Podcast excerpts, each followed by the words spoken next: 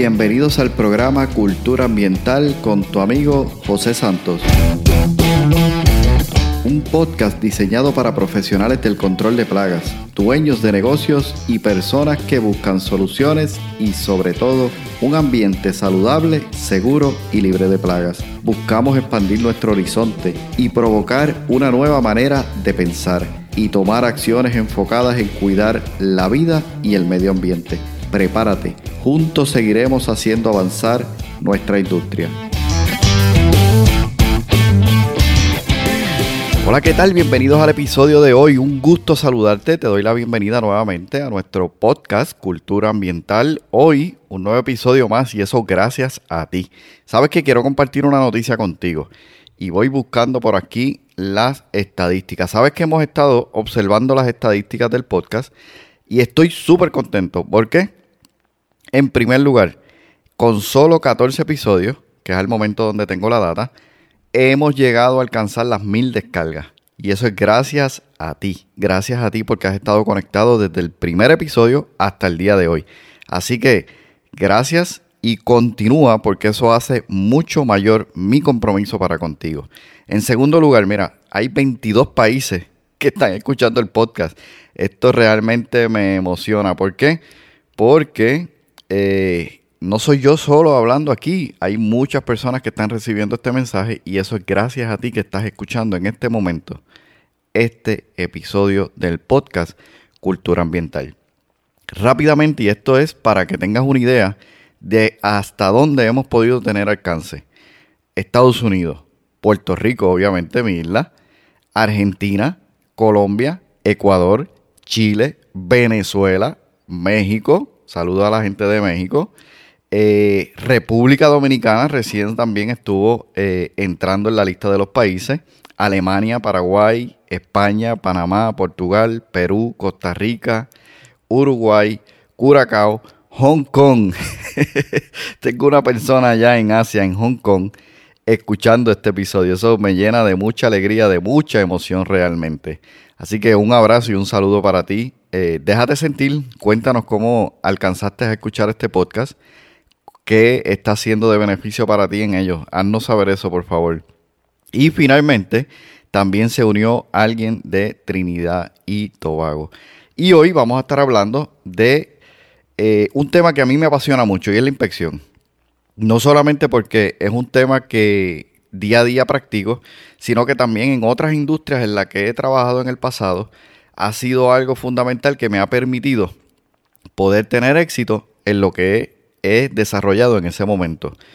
Porque una de mis habilidades es la observación. Y cuando nosotros hablamos de inspección, la observación es fundamental para poder realmente lograr tener éxito y lograr tener los resultados que nosotros estamos buscando. Así que hoy vamos a hablar sobre cómo obtener los mejores resultados en una inspección. Y he querido llamar a este episodio los siete pasos de una inspección de resultados. Porque realmente eso es lo que nosotros estamos buscando. Ofrecer resultados a las personas, a las empresas que nos contratan para nosotros poder dar unos eh, beneficios hacia ellos por medio de resultados.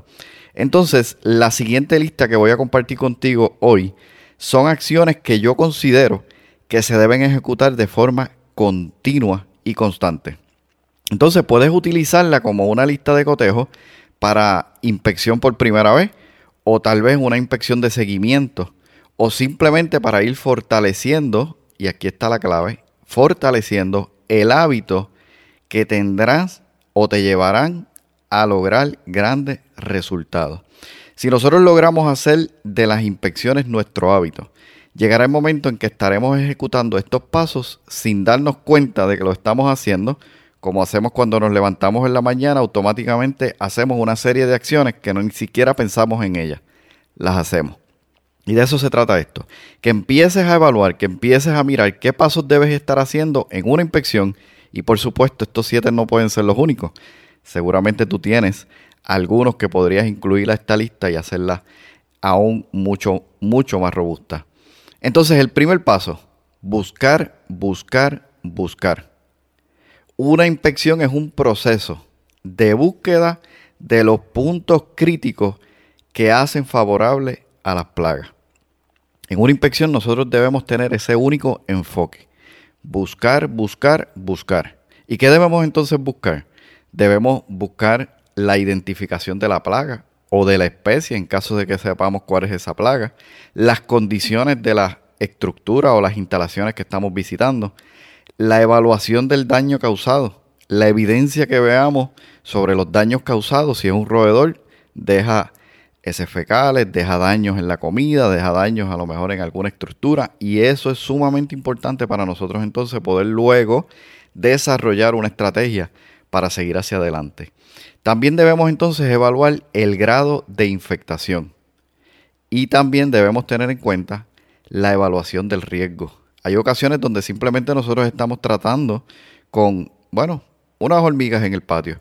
Pero en otras ocasiones podemos estar tratando con hormigas en lugares donde hay personas o hay niños que si son expuestos realmente van a poder tener algunos problemas. Entonces debemos también evaluar el riesgo del problema que estamos tratando para entonces poder de ahí también diseñar nuestra estrategia. El segundo paso es poder identificar el problema. Preguntar es la herramienta fundamental para nosotros poder determinar el problema clave. La mayor parte del tiempo el problema real no está a la vista sin que antes nosotros podamos ir descubriéndolo capa a capa. Y a eso es lo que nos ayuda las preguntas.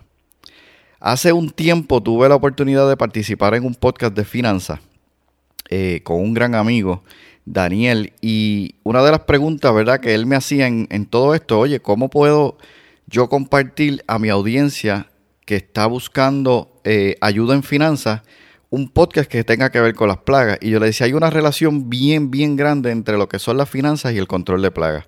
Y es que muchas personas tienen un problema de control de plagas, muchas personas tienen un problema de finanzas, pero nunca, nunca te van a decir exactamente cuál es el problema. Entonces corresponde a nosotros empezar a hacer las preguntas adecuadas para poder llegar a entender cuál es el problema real. No sé si te ha pasado que has llegado a ofrecer un servicio o tal vez un seguimiento y ya casi por irte, entonces la persona te indica, oye, se me olvidó comentarte que. Entonces, para evitar eso, nosotros podemos comenzar haciendo las preguntas correctas, las preguntas adecuadas para poder destapar lo que está sobre las capas y capas y capas y capas que están cubriendo el problema real. Así que identificar el problema clave es fundamental y para eso necesitas contar con la herramienta de hacer las preguntas correctas. Número 3, el pensamiento dirigido. En el podcast de manejo integrado, creo que es el podcast número 6, yo estuve dando, ¿verdad?, un ejemplo un poco más claro que puedes ir a él sobre lo que es el pensamiento dirigido.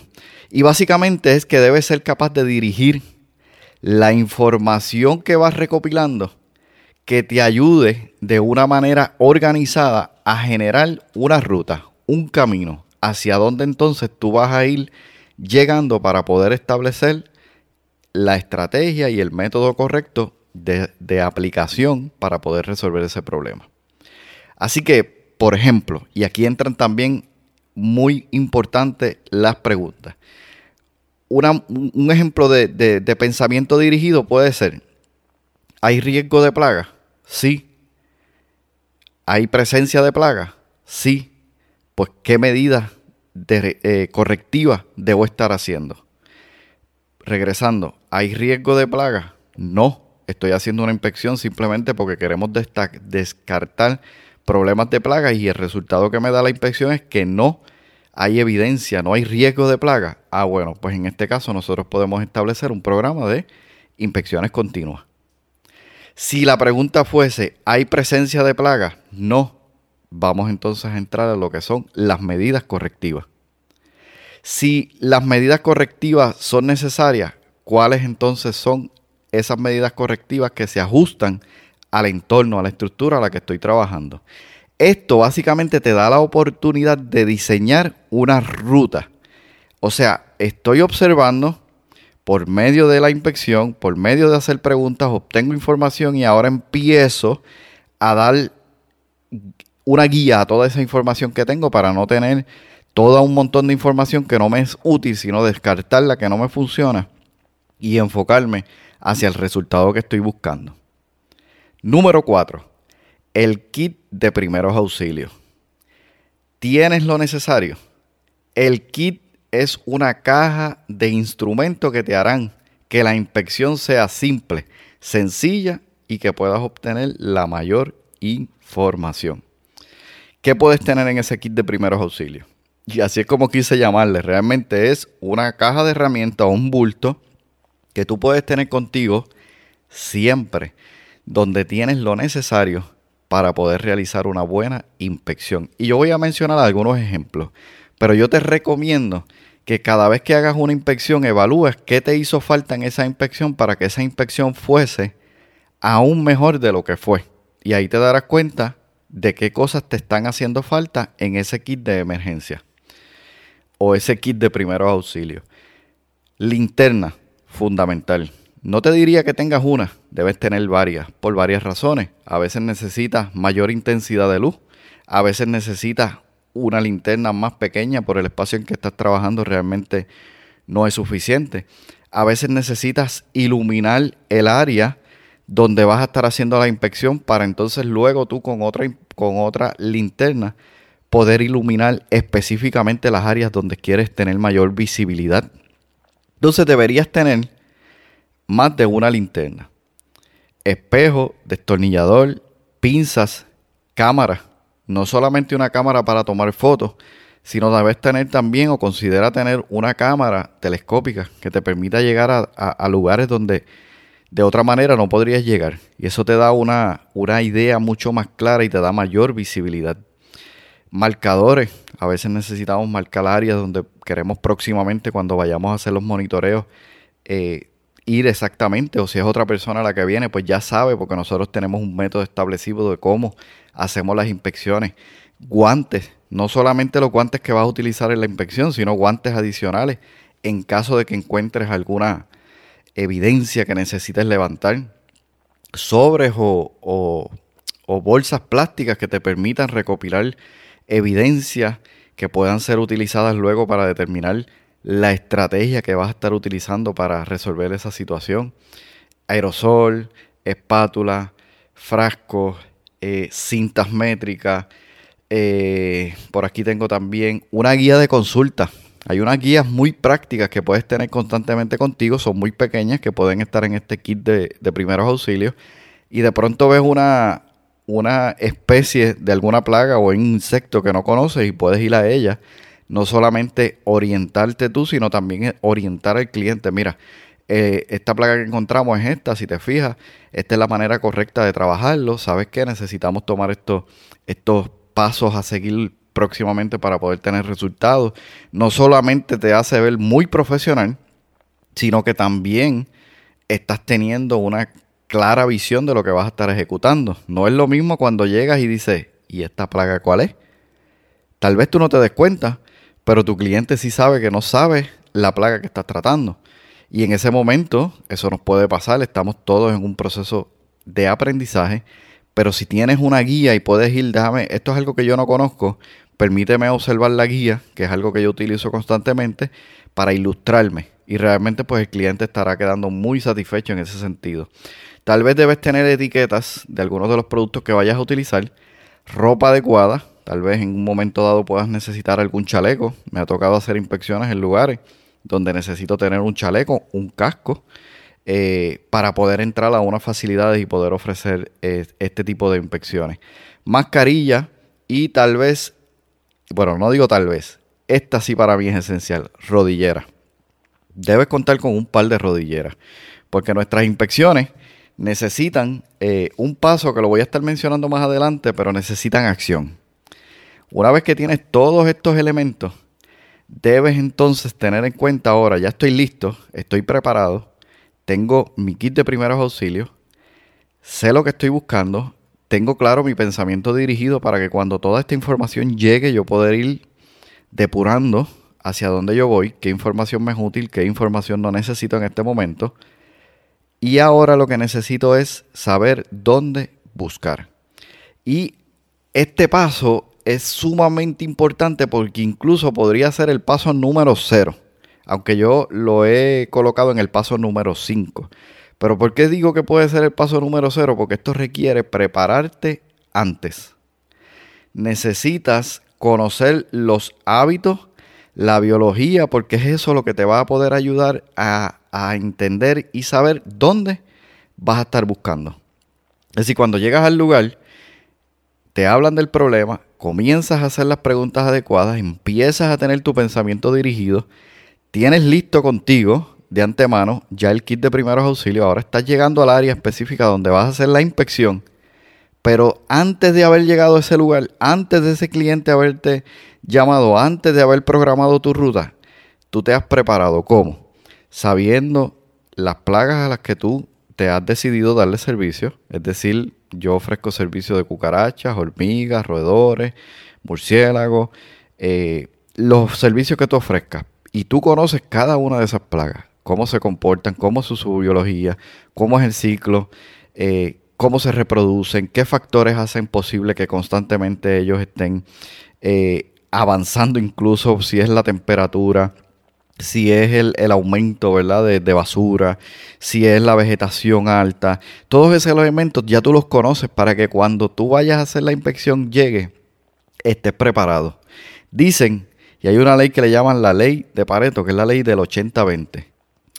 Esta ley lo que dice es que inviertes el 80% del tiempo en preparación y tendrás la oportunidad de a la hora de ejecutar solamente el 20% solamente el 20% para que obtengas unos resultados. O sea que cuando alguien me dijo una vez, cuando tú no estés ofreciendo servicios, tú estás preparándote constantemente para que cuando te llamen tú estés listo para ir a ofrecer esos servicios. Educación, educación. Así que prepárate antes para que cuando llegues a este punto número 5 sepas dónde buscar. Y ahora sí lo que comentaba antes, el próximo paso es la acción. O sea, el paso número 6 es la acción es la ejecución. Y aquí la pregunta que yo te hago es, ¿estás accionando? Ahora llegaste, visualízate. Llegaste a hacer una inspección. Estás preparado. Tienes el equipo. Ya has definido cuáles son las preguntas claves que tú vas a hacer en tu inspección.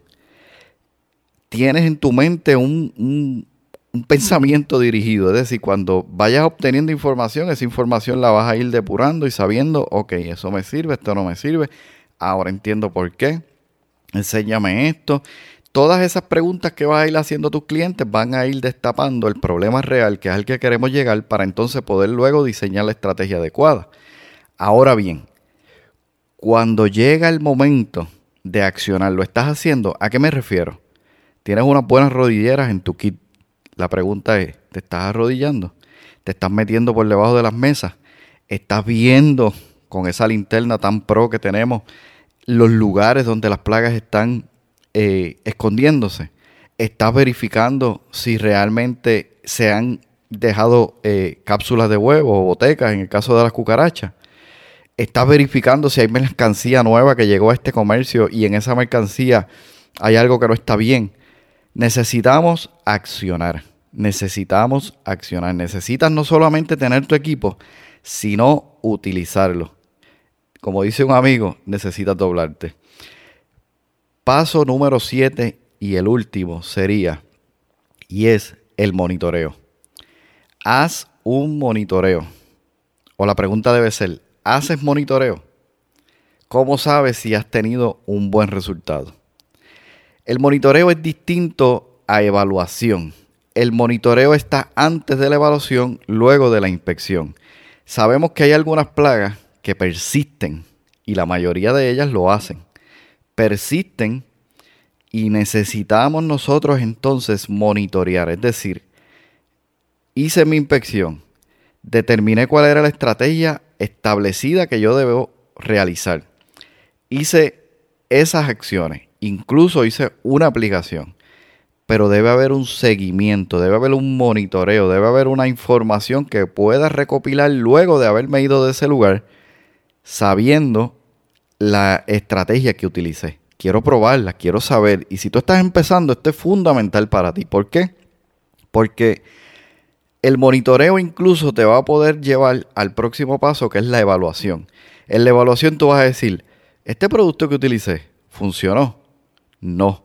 Pensamiento dirigido. ¿Por qué no funcionó? Déjame chequear la etiqueta. Y antes, si lo que pasa es que yo apliqué una dosis más baja de lo que me recomendaba la etiqueta, es que apliqué donde no se supone que aplicara, es que apliqué sin haber hecho antes tal cosa. Entonces, ese pensamiento dirigido dentro de la evaluación te va a poder decir a ti, utilicé un buen producto, pero no lo utilicé correctamente. Ah, mira, ¿sabes qué? Tuve resultados incluso antes de lo que esperaba, porque la etiqueta dice que puedo tener resultados entre los 7 o de los 10 días, por poner un ejemplo, y estoy teniendo resultados en 3 y 4 días. El cliente está súper contento con el trabajo que hice. Excelente. Haz un checkmark y sabes que ese es un punto pilar dentro de tu negocio que puedes constantemente tenerlo dentro de tu estrategia de servicio. Si no funciona, ejecútalo de otra manera para entonces evaluar qué falló y cómo podemos eh, mejorar en ese sentido. ¿Funcionó? Perfecto. Vuelve y repítelo. Monitorea, evalúa, funcionó, da buenos resultados, ejecútalo nuevamente. Y esa es la manera en que nosotros podemos realmente hacer del monitoreo parte de nuestra estrategia. Monitoreo es, aunque no es una evaluación, eh, sí es una estrategia de evaluación. Y espero, ¿verdad?, poderme hacer entender en ese sentido. Así que usa esa información que vas obteniéndolo. Si tienes tiempo, incluso toma nota, grafícalo de manera que puedas tener incluso tendencias a futuro y que puedas tomar y hacer correcciones y ajustes para luego entonces cuando llegue el momento poder ejecutarlas. Y te da la oportunidad también de hacer seguimiento. Incluso el monitoreo y, la parte de seguimiento te, te lleva a otro punto donde tú puedes ofrecer un mejor servicio. Como podemos ver, estos pasos ya los conocías. Muchos de ellos incluso los llevas a cabo cada día constantemente. Yo sé que sí. Solo necesitas hacerlos un hábito constante. El objetivo del podcast de hoy ha sido este. Entender que estos pasos tú los conoces, tú los practicas, tú los sabes lo ejecutas, pero hay todavía cosas que necesitas mejorar, porque todo lo necesitamos, y sobre todo hacerlos un hábito constante en tu día a día. Ha sido un placer para mí compartir hoy sobre la inspección. Vamos a estar hablando mucho más acerca de elementos esenciales. Recuerda que estamos tocando aspectos básicos para mí es importante y considero que los básicos son esenciales en el momento donde necesitamos llevar nuestro negocio al siguiente nivel.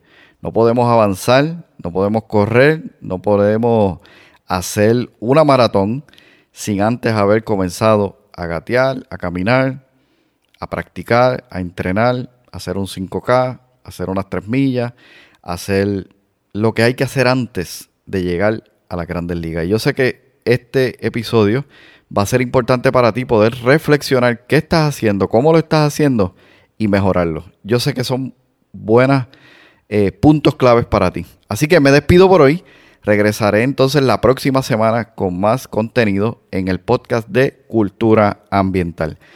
Recuerda, juntos seguiremos haciendo avanzar nuestra industria. Has escuchado el podcast Cultura Ambiental. Para más información visita nuestra página web culturaambientalpr.com. Allí encontrarás información sobre este tema y sobre otros temas de interés. Cultura ambiental, impactando la industria del control de plagas.